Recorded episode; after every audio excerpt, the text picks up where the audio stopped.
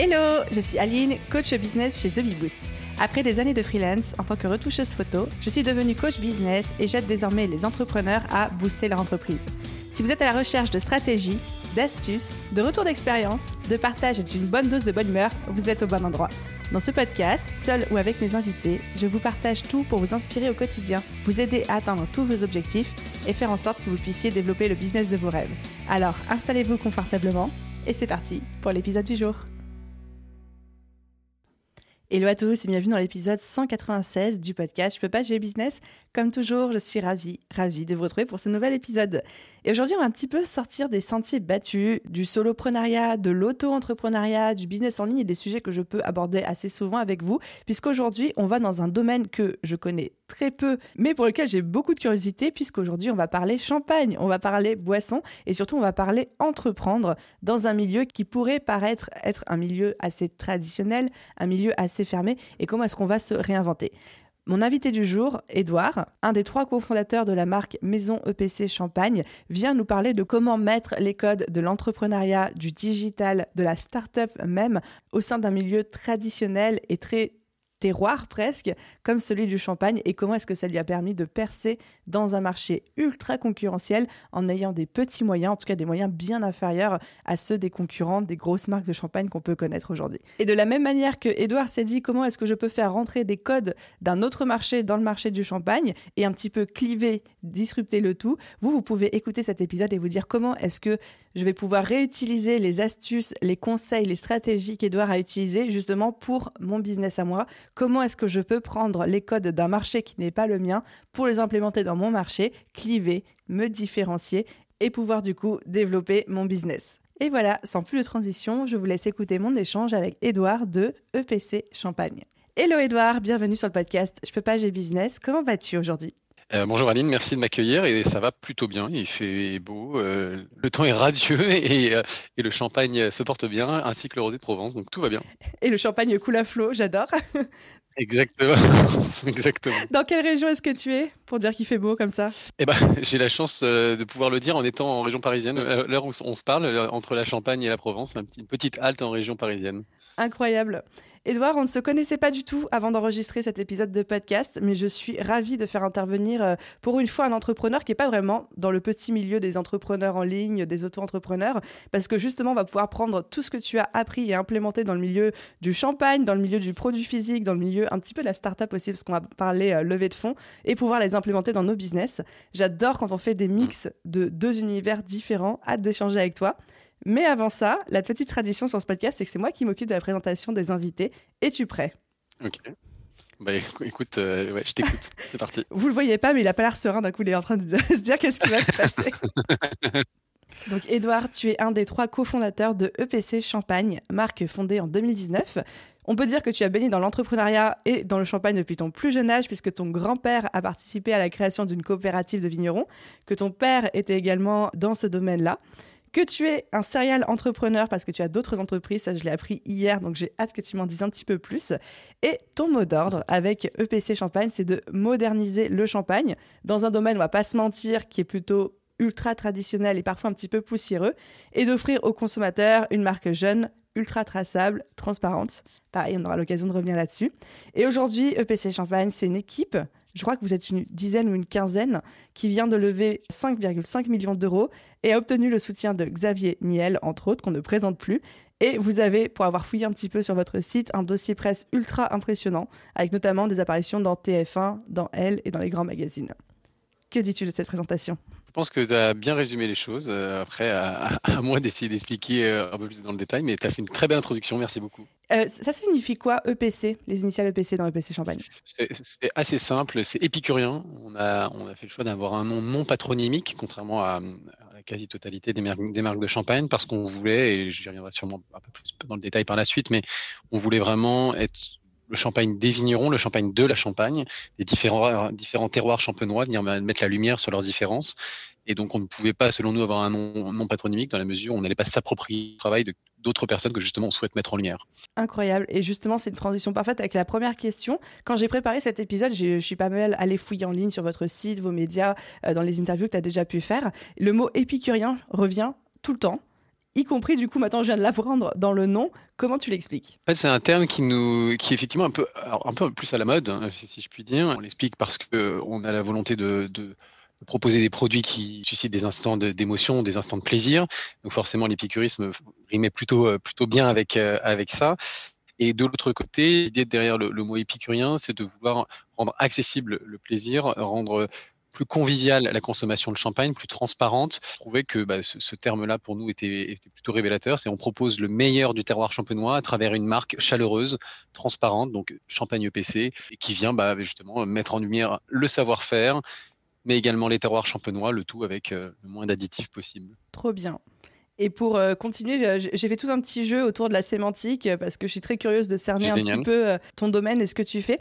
Quels seraient les trois mots que tu utiliserais pour décrire le marché du champagne tel que toi tu le percevais avant de lancer la marque PC Alors, c'est une bonne question. Le premier, je dirais, je dirais opaque, je le comprenais pas forcément, c'est pour ça que je dirais le mot opaque. Le deuxième, je dirais peut-être un peu codifié. Euh, souvent, euh, on, mettait la consommation de champagne euh, dans des cases pour des événements particuliers, etc.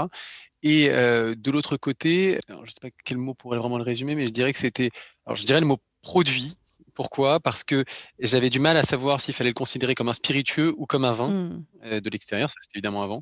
Et du coup, euh, c'est un spiritueux ou c'est un vin le champagne? Ah, C'est bel et bien un vin. C'est bel et bien un vin qui révèle euh, des subtilités incroyables et qui, bah, à l'image de la Bourgogne, des Côtes du Rhône, de, toutes les régions viticoles françaises et, d'ailleurs, bah, est, une vraie région de vin, quoi, le champagne, la Champagne. Et comment t'es tombé là-dedans Alors, raconte-nous un petit peu.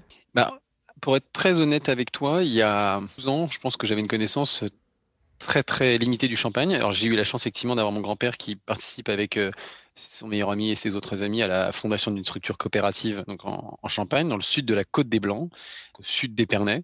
Mais ça, si tu veux, j'en ai pris connaissance que sur le tard. Et euh, mon père, effectivement, est viticulteur depuis 1987, mais c'était pas son activité principale. On a un tout petit peu de vignes à titre personnel euh, qui nous permettent en aucun cas d'avoir notre propre maison de champagne à la base. Et en fait, euh, ça a commencé dans le, en 2010, pour être très clair, où avec mon père, on avait envie de faire un petit projet père-fils, un truc un peu, un peu sympa. Moi, j'étais à l'école à ce moment-là. J'avais déjà une, vraie envie d'entreprendre, mais sans trop savoir ce que c'était. Il y avait une sorte de chemin initiatique à suivre, selon moi. C'était ma vision, en tout cas. Et, euh, du coup, on, s'est juste penché sur le fait de faire euh, une cuvée avec une marque qui, qui nous correspondrait. Donc, on est allé voir la coopérative familiale dont je te parlais, euh, dans laquelle nous sommes adhérents par l'intermédiaire des quelques arts de vigne que mon père possède. Et euh, on a été le voir en disant bah, est-ce que ce serait possible de faire un vin avec vous euh, dans votre structure euh, Nous, on souhaiterait faire du blanc de blanc millésimé. Et donc, ça a commencé comme ça à travers le, millésime 2011. Et, donc, bah, forcément, le champagne, il faut attendre un petit peu avant qu'il soit prêt à, être mis sur une table. Et donc, à l'issue de ce millésime 2011, la vinification a commencé. Et ce n'est que fin 2016 qu'on a trouvé que le vin était prêt à être, à être commercialisable. Et c'est à ce moment-là qu'on a décidé avec mon père de dire bon, bah, Allez, on se lance. Donc, euh, on a créé une société euh, et une marque donc, qui n'était pas très originale. Alain suivi Edouard, donc le prénom de mon père suivi du mien, avec euh, juste 10 000 euros au capital. Alors, je dis juste parce que dans le monde du champagne, il faut se rendre compte c'est un monde extrêmement bien marketé, avec des gros moyens. Mais pour autant, on s'est dit, bah, avec 10 000 euros, on doit réussir à faire notre site web, créer toute la plateforme de marque, les habillages, porter les stocks. Donc, c'était un vrai pari. Et en fait, c'était, je pense, le meilleur pari qu'on a pu faire parce que le fait d'avoir finalement des moyens limités dans un univers où les moyens sont très importants, on retrouver à tout faire nous-mêmes. Donc, bah, trouver le, petit prestataire au démarrage qui va bien pour faire ton habillage de bouteilles, gérer toutes les relations des fournisseurs, habiller les bouteilles nous-mêmes parfois, euh, mettre les bouteilles dans les étuis euh, nous-mêmes pour les offrir ensuite et faire la partie logistique, livrer les bouteilles, faire les dégustations. Enfin, en fait, on a tout fait. Et c'est là où, tout, s'est éclairé, si je puis dire, et qui a été vraiment le point de départ de l'aventure, parce que ça, a vraiment mis en lumière bah, toutes les opportunités qu'on pourrait faire, et c'est ce qui a amené à la, naissance du Champagne EPC, euh, parce que c'est à la suite de cela que donc l'étincelle est, véritablement sortie. On s'est dit, bah, on a passé cette première étape qui a duré donc de janvier 2017 à mars 2018, donc ça a été assez rapide. Hein. C'était c'est vraiment la partie commercialisation de janvier 2017 à mars 2018. Toute l'année 2016 a été consacrée plus à la création de la marque et tout ce qu'il y avait autour. Encore une fois, c'était un tout petit projet, hein, mais, euh, mais le succès a été plutôt au rendez-vous avec des, avec des belles présences et c'est ça qui a été assez intéressant. Euh, c'est qu'on s'est retrouvé notamment euh, sur des événements à l'Opéra Garnier à Paris, sur des grands festivals, avec des, gros clients, alors que j'avais aucun réseau là-dedans. Et à chaque fois, ce qui revenait, c'était poser des produits super bons. Vous avez un ventre fraîcheur, vous incarnez la marque de manière différente. Et je me disais, bon, c'est intéressant. Et en fait, j'ai eu la conviction, suite à d'autres aventures entrepreneuriales, dans, les, dans lesquelles je venais de sortir, qu'il y avait quelque chose à faire sur ce marché champenois. Et la vie est plutôt bien faite de rencontres. Alors là, on arrive en mars 2018 où je, rencontre euh, un de mes deux associés aujourd'hui. J'ai entendu, euh, on va dire, deux premières pépites. La première, ce serait de se dire que vraiment, le fait de démarrer avec des petits moyens, là où certains auraient pu voir euh, un handicap dès le début, dans un milieu où les gens généralement sortent tout de suite des gros billets, des choses comme ça, vous, vous avez vu une excuse pour faire preuve de créativité, pour être au plus près de toutes les petites étapes qui allaient se dérouler, faire un maximum vous-même et du coup être beaucoup plus réactif, j'imagine, sur plein de choses. Et c'est ce que j'appelle moi le mode pirate en entrepreneuriat, c'est qu'au début on n'a pas beaucoup de moyens. Donc on se met en mode pirate et en fait on trouve des solutions, on trouve de la créativité, on fait preuve d'ingéniosité sur certaines choses. Et donc euh, ça c'est trop cool et je pense que n'importe quel entrepreneur peut se reconnaître là-dedans. Et ma deuxième mhm. question pour toi, c'est que tu parles de cette petite marque petite avec le budget créé avec euh, ton père et que d'un coup vous êtes retrouvé sur des mhm. événements comme à l'Opéra Garnier. Comment tu as pu euh, détrôner des grosses marques ou des gros acteurs du marché pour te retrouver sur ce genre d'événement? Qu'est-ce qui s'est passé? Alors, je vais commencer par la, deuxième question parce que du coup, elle me, fait sourire. Parce que bah, malheureusement, je n'ai pas forcément de réponse. Euh, ce qui s'est passé, c'est que c'était un concours de circonstances où, tu sais, quand tu développes ton projet et que justement, fait lien avec la première question, euh, le fait de ne pas avoir beaucoup de moyens, c'est un peu que lorsque lorsque tu trouves vraiment dos au mur dans la vie de tous les jours, où euh, bah, finalement c'est là où tu es le meilleur parce que tu es obligé de rebondir, tu es obligé de, effectivement, comme tu l'as très bien dit, de faire preuve de créativité. Et je pense que c'est justement l'énergie qui est sortie bah, de, cette créativité, de, de ce, besoin nécessaire d'être innovant, de se différencier, d'apporter quelque chose de différent pour pouvoir justement, bah, comme tu dis, détrôner d'autres marques, qui nous a permis d'être placés sur ce genre d'événement. Et euh, parce que, bah, tu veux, je me suis retrouvé à essayer de faire des choses que je, auxquelles je n'avais pas pensé et que je pense qu'une autre marque n'a fait. Allez, à l'époque, bon, en l'occurrence pour l'Opéra Garnier, c'était bah, sur Facebook, aller voir, euh, j'étais sourcé tous les, tous les gens qui étaient en lien avec des événements un peu sympas et j'aurais écrit en disant voilà, moi je fais ça, etc. Et finalement, c'est quelque chose où tu te sors, tu te mets un peu à nu, entre guillemets, en disant bah voilà, moi je suis rien, je suis tout petit, mais je suis passionné par ce que je fais. Je pense que les produits que je fais, ils sont bons. Et, j'ai envie de vous aider. J'ai envie moi d'investir de mon temps, même s'il faut que je j'investisse un petit peu ce que j'ai, bah, je le ferai. Et mesurer à quel point moi investir 10 ou 30 euros, bah, ça représente quelque chose de très concret. Faut croire qu'on, bah, après il y a un peu de chance évidemment dans les rencontres ou autres parce que j'ai dû toucher les bonnes personnes. Mais c'est ça qui a apporté, je pense, le, début du projet et qui en fait aujourd'hui chez EPC nous porte toujours parce qu'on reste encore évidemment petit. Alors on a bien grossi évidemment, on est beaucoup plus nombreux, etc. Mais c'est l'énergie autour du projet, c'est la volonté de se différencier, de d'assumer notre différence, et la liberté qu'on prend tous les jours en se disant bah, on est passionné par ce qu'on fait, euh, on veut vous transmettre cette passion, on, se permet de faire des choses qui, bah, je pense, finalement créent de la valeur à la fin. Et qui sortent un peu des sentiers battus de ce que j'entends. Exactement, exactement. Ah mais trop cool, je kiffe. Merci. Après, la route est encore longue, mais c'est vrai que chez EPC, là, aujourd'hui, on a une équipe qui porte ces valeurs-là.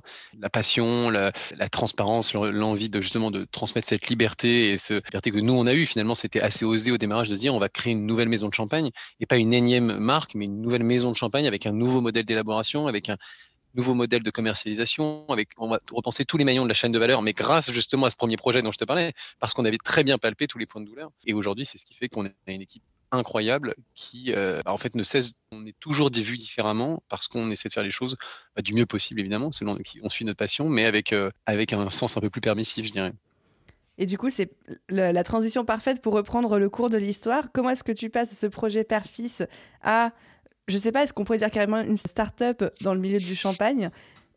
Qu'est-ce qui mhm. s'est passé?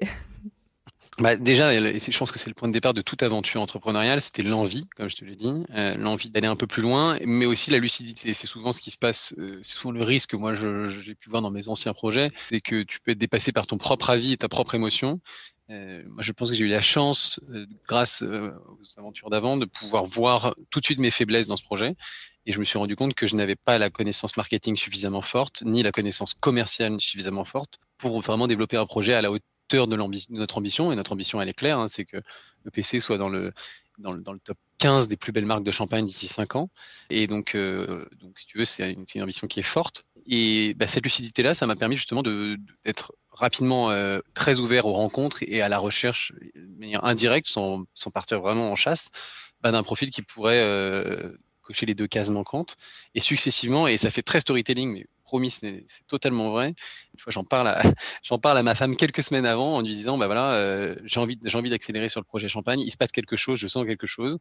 Mais bon, effectivement, il me manque quelqu'un sur la partie euh, distribution business et quelqu'un sur la partie marketing, mais un peu après, parce que je pense qu'il y avait une, il y avait une étape d'abord, d'abord à créer. Et je te jure, bah, quelques semaines après, je me retrouve dans un hôtel euh, à Paris, en train de travailler, et la personne qui travaille à côté de moi, finalement, c'était mon associé aujourd'hui, qui lui avait fait toute sa carrière en Champagne, avait développé deux des plus belles marques de champagne au niveau, au niveau commercial et arrivé dans, une, dans un tournant de sa vie où lui aussi il voulait, euh, il voulait développer quelque chose de nouveau. Il est un peu plus âgé que moi, donc c'est Jérôme en l'occurrence, et avec qui on a commencé à développer cette partie, ce, projet. On est au démarrage, c'est pour ça que je parle pas tout de suite du marketing parce qu'au démarrage on s'est dit avant toute chose de penser à la marque ou autre, il faut déjà penser à l'élaboration et à la capacité à fournir une quantité de produits importante, mais surtout de très grande qualité, avec une nouvelle approche.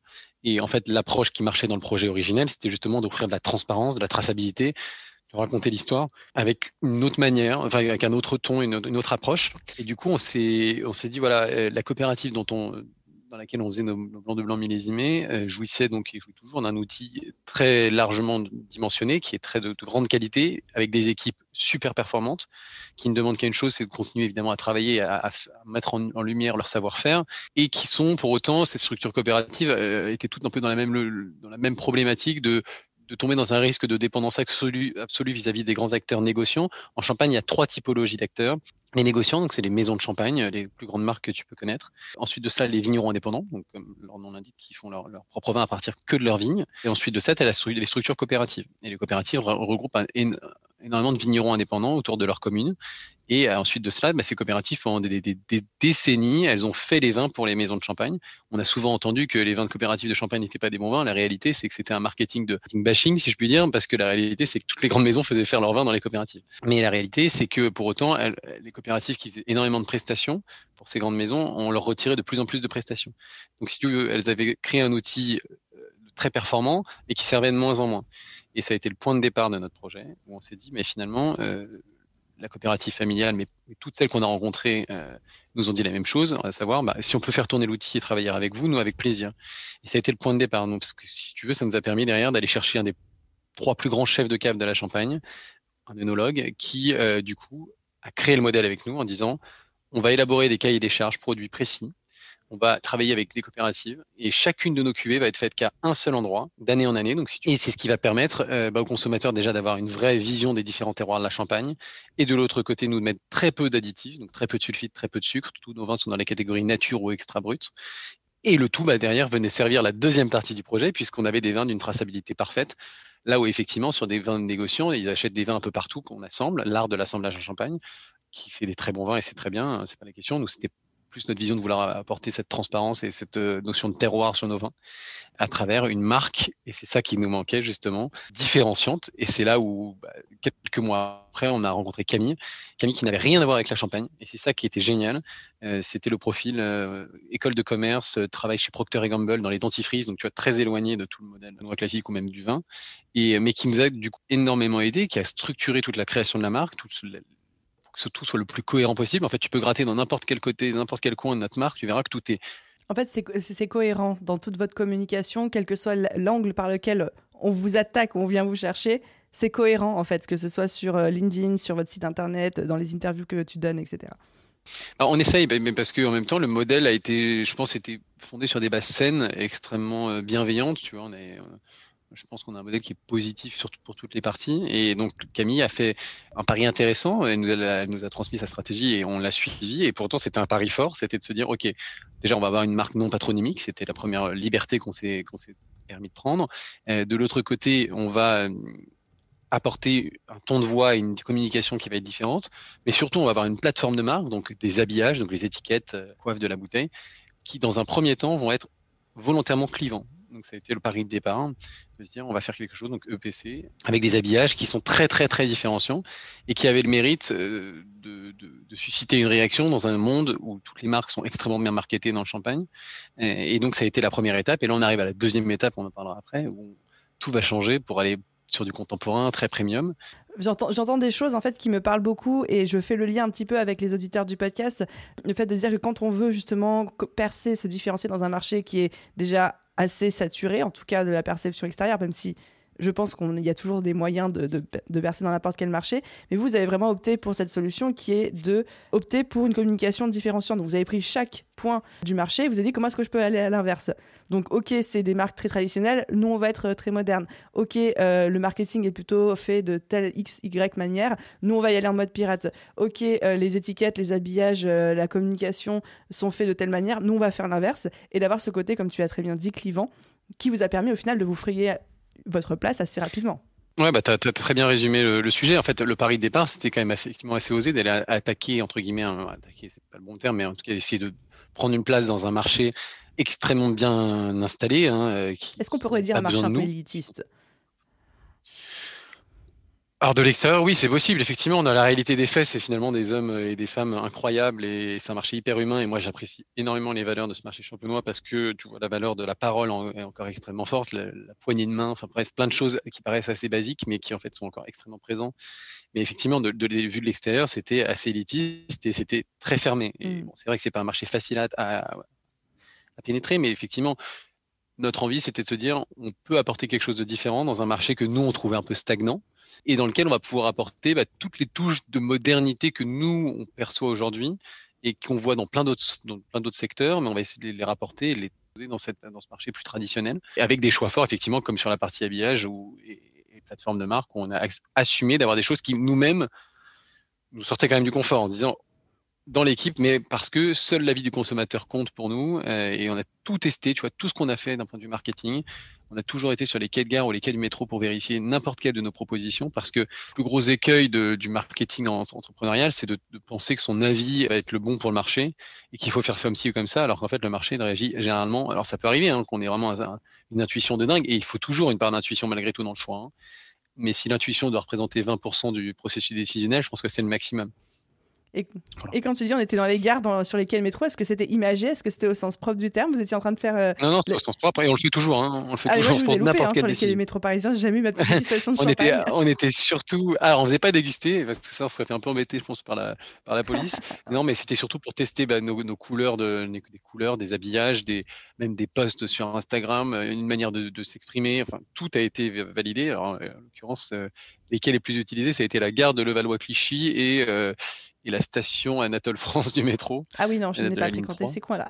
Donc euh, voilà, c'était, ça, a été, ça a été nos repères pour ça, mais on continue de le faire. Encore une fois, on a aussi une communauté d'ambassadeurs qu'on a créé, qui un groupe WhatsApp finalement sur lequel à chaque fois qu'on a une question, on leur pose et on a des avis très rapides. Et ça permet vraiment d'éviter de, bah, de, rester la tête dans le guidon et de pas du tout euh, se rendre compte que le marché n'attend pas forcément ce, ce, dont toi tu rêves.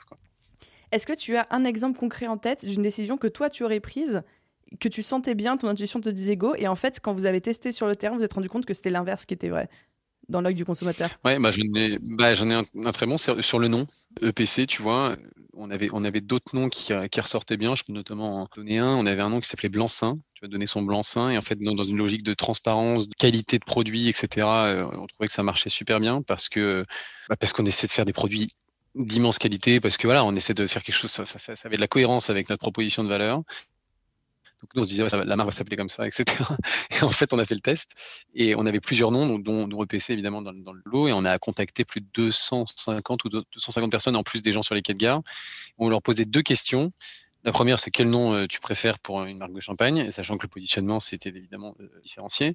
Et la deuxième, c'est qu'on on, on rappelait la personne sans la prévenir euh, une demi-heure, une heure après, et on lui disait, OK, c'est quoi le nom les noms dont tu te souviens dans la liste que je t'ai donnée? Et en fait, dans 95% des cas, EPC ressortait dans ceux dont il se souvenait. Hyper intéressant. Et pas les autres. EPC était dans le top 3 des, des noms préférés avec Blanc-Seing, mais Blanc-Seing, personne s'en souvenait une heure après. Et en plus de ça, nous, dans, dans la mesure où notre valeur principale, c'est vraiment la, la, la, liberté et voilà, on veut vraiment être autour de, de, de, ça et de se dire que finalement, il n'y a pas de, comme tu l'as très bien dit tout à l'heure, ça peut être vu comme quelque chose d'élitiste. On peut se permettre de faire les choses, il faut juste les, les, repenser différemment, il faut juste s'investir à 3000%. Mais du coup, c'est vrai que PC, ça marchait, ça marchait bien aussi. Et donc voilà, à la base, on ne devait pas du tout s'appeler EPC, mais finalement, ça a été le cas. J'ai envie de renommer cet épisode La piraterie au service du champagne. Écoute, pourquoi pas Et du coup, si on doit un petit peu reformuler et résumer, quels sont selon toi les trois éléments principaux qui ont contribué dans un premier temps à vous faire percer dans ce marché-là? Et après, on, parlera de la suite et euh, du futur à venir. Hmm. Alors, le, le, premier élément, et de toute manière, ça, il faut jamais s'en détourner, et surtout dans le secteur dans lequel nous sommes, c'est la qualité du produit.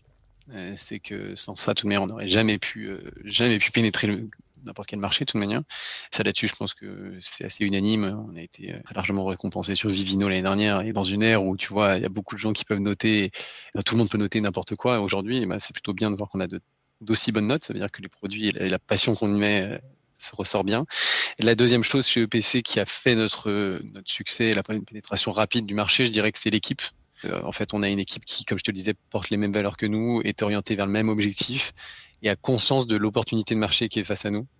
Euh, et ça, c'est ça qui est hyper important. Et c'est que tout le monde est convaincu dans l'équipe qu'on va y arriver et qu'on va même aller au-delà de nos espérances. Et ça, c'est hyper, hyper important, même dans, dans, la manière de recruter ou autre, c'est que c'est des gens à fond convaincus qu'ils doivent être, euh, qu'ils doivent être avec nous. Ça, c'est la deuxième chose. Et la troisième chose, je dirais que c'est l'exécution. On en a parlé de manière un peu indirecte, c'est que finalement, on s'est, on s'est attaché à un marché très traditionnel qui est porté, où les marques sont portées par la force de leur marque historique, euh, mais pas forcément par l'exécution et par les process qu'il y a derrière.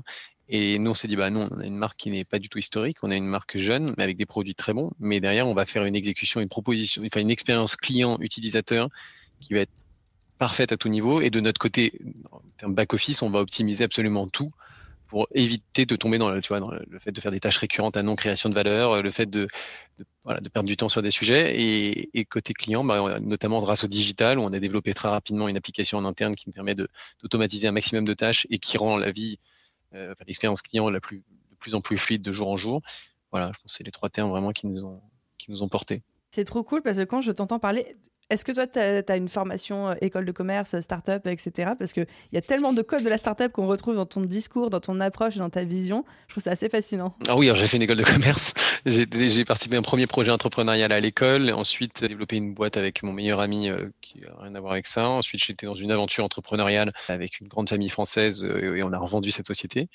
Et ensuite, je me suis retrouvé à, un petit passage au siège d'accord hôtel sur un projet intrapreneurial et, et ensuite dans le, Champagne, effectivement. Et de toute manière, on a toujours approché ce marché-là un peu à la manière d'une startup. On peut pas dire qu'on est startup quand on est dans le vin, mais bon, pourquoi pas. Mais avec vraiment cette volonté de mettre du digital, de, penser les choses avec un œil totalement nouveau et d'éviter de. On veut surtout pas tomber dans le concept entrepreneurial entre guillemets de la réplication des autres. On va copier un peu ce qui se fait ailleurs et on, bah tiens, telle marque marche très bien, euh, on va faire une marque proche, donc ça va marcher. Tout l'opposé de ça pour parler un petit peu de, votre levée de fonds. Moi, je ne connais pas du tout le domaine du champagne. Est-ce que c'est quelque chose de courant de faire une levée de fonds dans ce secteur-là ou pas du tout? Est-ce que tu peux nous dire un petit peu comment ça s'est passé de votre côté? Écoute, euh, alors on, courant, je pense pas. Moi, je, connais pas d'autres maisons qui en ont fait. J'imagine qu'il y en a qui en ont fait, qui n'ont pas communiqué dessus, des plus grosses maisons, peut-être avec euh, des sessions, des sessions de, de parts sociales, etc. Euh, en tout cas, un modèle de, qui part de zéro comme ça. Avec donc on avait fait une première levée de fonds euh, en 2019 hein, et là on en fait une deuxième euh, dans ce modèle-là. Je pense pas qu'on ait de comparable à date. Après, je me trompe peut-être dans le vin et dans les et dans le et notamment dans le champagne. Donc euh, voilà, je pense que c'est un modèle un peu innovant là-dessus. Et il faut croire que les valeurs qu'on porte et le travail qu'on fournit a, su séduire des, investisseurs qui, pour la plupart, ne sont pas forcément euh, très familiers avec le champagne, euh, bien au contraire. Mais c'est aussi ça qu'on cherchait, parce qu'on cherchait, euh, une fois, à ouvrir nos chakras et d'éviter de tomber dans, la réplication, comme je disais. Mais non, je pense qu'effectivement, on a, peut-être ouvert une voie sur cette partie de, levée de fonds pour des, des, maisons de champagne. Et puis pour creuser un petit peu aussi dans pareil, ce parallèle start-up champagne, que je trouve euh, vraiment fascinant. Il y a un moment sur votre site internet, dans la partie où vous parlez de vignerons avec lesquels vous êtes en partenariat, vous avez employé ce terme incubateur de vignerons. Est-ce que c'est un choix de, de mhm. mot délibéré Est-ce que ça fonctionne un peu comme un incubateur d'entreprise? En fait, c'était, euh, c'est vrai que c'est quelque chose qu'on a développé au tout, tout début du projet, dès le début, qui était de dire euh, il, y des, il y a des jeunes vignerons qui vont se lancer qui travaillent super, qui, en tout cas nous laisse à penser qu'ils travaillent super bien et que dans 10 ans, seront sur les plus grandes tables gastronomiques du monde. Et du coup, on s'est dit, bah, pourquoi pas accompagner ces gens-là en disant qu'on va faire une cuvée avec eux. En fait, on sécurise finalement une partie de, de, leur pari commercial parce que quand on décide de se lancer à son compte en tant que vigneron, quand on était coopérateur ou quand on livrait chez une grande maison de champagne, bon, bah, d'un coup, c'est beaucoup d'investissement. Il faut investir dans une cuverie, dans tout le matériel qui est autour, avoir des, salariés, etc. Et derrière, il faut, s'occuper des vignes, du vin et derrière de la commercialisation. Et donc, sur les premières années, c'est quand même quelque chose d'assez difficile. Et nous, ça a été de se dire, bon, bah, en fait, si on peut participer à prendre 10, 15, 20% de son chiffre d'affaires en faisant une partenariat, un partenariat avec lui, en faisant du vin avec lui, avec notre, notre, cahier des charges et en le mettant en avant le plus possible, bah, ça peut être chouette. Donc on a fait ça et on a, on a eu la chance en plus de, de faire deux millésimes de suite avec un, vigneron qui moi je, je, on aime beaucoup, qui s'appelle David Fèvre et qui vraiment était dans cette démarche-là. Et donc on, va continuer de le faire effectivement. Euh, la période, euh, la période de Covid, puis ensuite euh, toute petite vendange parce qu'il y a eu un énorme, une énorme gelée l'année dernière, n'ont pas permis de, de, pouvoir en faire beaucoup parce que bah, l'année était, était compliquée. Là, ça va reprendre. Donc, donc non, c'est un concept effectivement délibéré parce que d'une certaine manière, on, on, prend ce vigneron là qui est pas connu. On essaie de, nous, on n'a pas grand chose à y gagner entre, au niveau financier. Hein, c'est vraiment évidemment pour l'image, pour le marketing, de la communication. Mais par contre, dans nos valeurs, ça, ça, nous plaît bien. Et puis surtout mettre en avant le, vigneron, essayer de lui décrocher un maximum de, de, bah, retour presse ou autre. Bah, nous, c'était quelque chose qui nous tenait à cœur. Et derrière, en plus, bah, la bonne surprise dans tout ça, même si on n'en doutait pas, c'est que le premier millésime euh, issu de cet incubateur est sorti il y a quelques semaines là, avec David justement. Et, et, le vin est tout simplement incroyable. Donc, euh, c'est assez génial. Ah, c'est trop cool. J'adore. Et du coup, parle-nous un petit peu de la suite pour EPC euh, e Champagne. Tout à l'heure, tu disais euh, presque nouveau positionnement. J'ai entendu les mots modernes, j'ai entendu les mots premium. Est-ce que tu peux nous euh, en dire un petit peu plus? Bah écoute, on a fait, ouais, on a fait monter à bord un, un, directeur artistique qui a participé à la fondation de très belles marques euh, qui n'ont rien à voir avec le vin, euh, très belles marques, très beau succès français récent, et, et, qui du coup nous a accompagnés sur la refonte totale. C'était la fameuse deuxième étape dont je te parlais mmh. précédemment, nécessaire à la marque, de la plateforme de marque. On a, on a entre guillemets clivé et polarisé pendant, pendant trois ans. Maintenant, on va rester toujours très moderne, hein, très contemporain. On va garder quelques éléments de l'habillage actuel qui plaisaient, beaucoup, notamment sur la contre-étiquette, ce côté carte d'identité du vin. On va repenser, on va redesigner, mais dans l'idée, on va, on va rester assez proche. Et par contre, on revoit toute la partie design, toute la partie plateforme, le site web, les étuis, enfin absolument tout. Et ça, ça va voir le jour bah, dans, dans, dans, quelques jours, quelques, quelques, petites semaines. Et on est hyper pressé parce qu'on a construit ça notamment avec nos clients, mais aussi avec les clients, qui, avec les prospects qu'on n'avait pas réussi à convertir parce qu'ils n'étaient pas forcément à l'aise avec notre habillage actuel, et avec évidemment nos ambassadeurs et avec nos amis des, sur les quais de. Et globalement, on est, je pense, euh, à l'aube d'un changement hyper positif. Ça arrive au bon moment et qui devrait euh, bah déjà générer pas mal de travail de notre côté, parce qu'il y a tout à changer et tout à faire, mais ça on est en plein dedans. Mais de l'autre côté aussi, euh, apporter, bah, je pense, la, la, bonne touche à la marque maintenant, parce que les vins ont été largement reconnus pour leur qualité. L'habillage avait ce côté un peu clivant, on va rassembler, et le, la premiumisation autour est, est assez sympa. Ouais. Donc ça va faire pas mal de sujets sur cette année. Alors j'ai hâte de voir ça, j'en ai littéralement l'eau à la bouche sans vouloir faire de mauvais jeux de mots un peu trop facile. Est-ce que pour boucler un petit peu la boucle, tu pourrais nous dire trois mots qui résumeraient le futur positionnement et la future plateforme de marque euh, de PC Champagne? Oui, alors euh, je dirais, euh, y, a, il y, a, deux choses. Euh, dans sa personnalité, je dirais qu'effectivement, une fois de plus, elle est encore plus libre. Tu verras, on, est, on a décidé finalement d'avoir euh, d'être la première marque à ne pas avoir une, une forme d'étiquette, euh, disons, bien symétrique. Donc, tu verras, voilà, c'est un premier indice. J'adore ce que tu sais me dire sans trop m'en dire. Exactement. Mais parce que la, la surprise sera entière. Exactement. Euh, non, je dirais qu'on est, on est, on, elle est audacieuse. Elle est évidemment épicurienne, mais bon, ça, je vais pas la rajouter dans, dans ce mot-là. Mais par contre, le troisième mot, je dirais qu'elle est, dans sa personnalité, très passionnée. Donc voilà, la liberté, l'audace et, et, la passion sont les, les trois marques qui, la, qui, la, qui résumeraient au mieux la personnalité de ces champagnes EPC qui arrivent. Là. La version, version 2.0, si on reste dans le digital. Exactement. Exactement. Trop cool, Edouard. Bah, merci beaucoup de t'être prêté au jeu de toutes mes questions euh, de curieuse, mes questions d'épicurienne aussi. Je te l'ai pas dit, mais euh, moi, mon grand-père et mon père étaient vignerons et passionnés de vin, donc euh, je connais, ah, génial, je connais moins okay. le milieu du, du, champagne, mais c'était la Bourgogne, donc on n'était pas très loin, on était voisins. Ça va, c'est une belle région aussi. Très belle région. Très, très belle région. Mais en tout cas, un grand merci à toi, c'était super, c'est passé super vite, donc euh, merci beaucoup. C'est passé extrêmement vite. Juste, si quelqu'un aurait envie de déguster, de vous retrouver, de vous contacter, comment est-ce qu'on peut acheter et comment est-ce qu'on peut te contacter ou contacter tes équipes? Alors, le mieux, c'est d'aller sur epc-champagne.com pour trouver nos produits. Alors, euh, et ensuite de cela, donc vous pourrez les commander en ligne et ça, il n'y a absolument aucun problème. Et globalement, sinon, il y a un petit formulaire de contact ou un chat sur le site internet. Et je pense que c'est ce qui est le plus simple, parce que derrière, ça, ça dispatchera la bonne personne en fonction de ce que vous voulez, euh, ce dont vous voulez parler. Et puis, si vous voulez euh, discuter avec moi en, direct sur LinkedIn, le mieux c'est ça, c'est envoyer un petit message sur LinkedIn et puis, euh, et puis bah, derrière, avec plaisir pour échanger et voir et partager bah, nos, nos, histoires. Moi, je trouve que les rencontres, c'est ce qu'il y a de mieux dans, dans, la vie. Donc, toujours avide de ce genre de choses. Ça marche, ça sera bien noté. Je mettrai les liens que tu as cités dans la description de l'épisode. Génial. Bah écoute, merci beaucoup. Et puis, bah, hâte de te faire découvrir la nouvelle marque et de, et de faire déguster du coup les, les cuvées. Je vais m'empresser de passer ma petite commande. Merci pour tout, Edouard. et puis, euh, à très vite, du coup. Merci beaucoup. Et voilà les amis pour cet épisode, j'espère qu'il vous a plu. Si je devais résumer rapidement les trois choses que je retiens de cet échange avec Edouard, le premier c'est le mode pirate, le fait que quand on a des moyens inférieurs à ceux de nos concurrents, des moyens inférieurs à ceux qui sont déjà là, déjà implémentés depuis longtemps, la meilleure approche à avoir c'est l'approche pirate. C'est faire preuve de créativité, d'ingéniosité et de faire des choses que les autres ne font pas ou ne font plus parce que justement on a tout à faire et tout à prouver.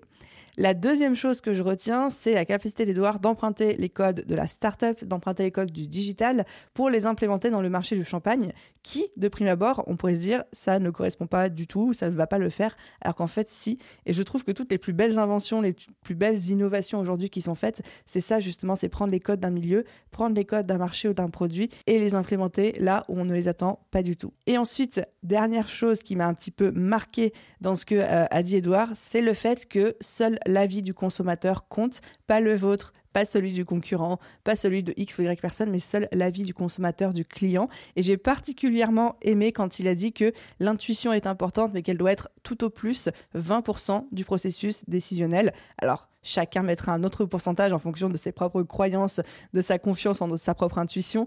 Mais je trouve que c'est bien de se dire que l'intuition ne fait pas tout et que l'avis client, descendre sur les quais d'un métro, dans une gare et demander aux gens ce qu'ils en pensent, qu'est-ce qu'ils retiennent, bah, c'est vraiment ça au final euh, qui nous intéresse vraiment.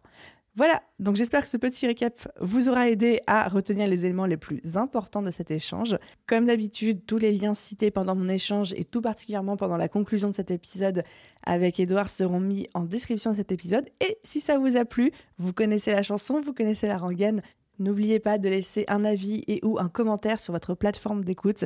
Ça aide énormément le podcast à se développer, à se faire connaître et je dis un grand merci d'avance à tous ceux qui prennent le temps et la peine de le faire. Je vous souhaite une très belle journée, soirée, après-midi, nuit, où que vous soyez et je vous dis à très vite dans un prochain épisode. Bye tout le monde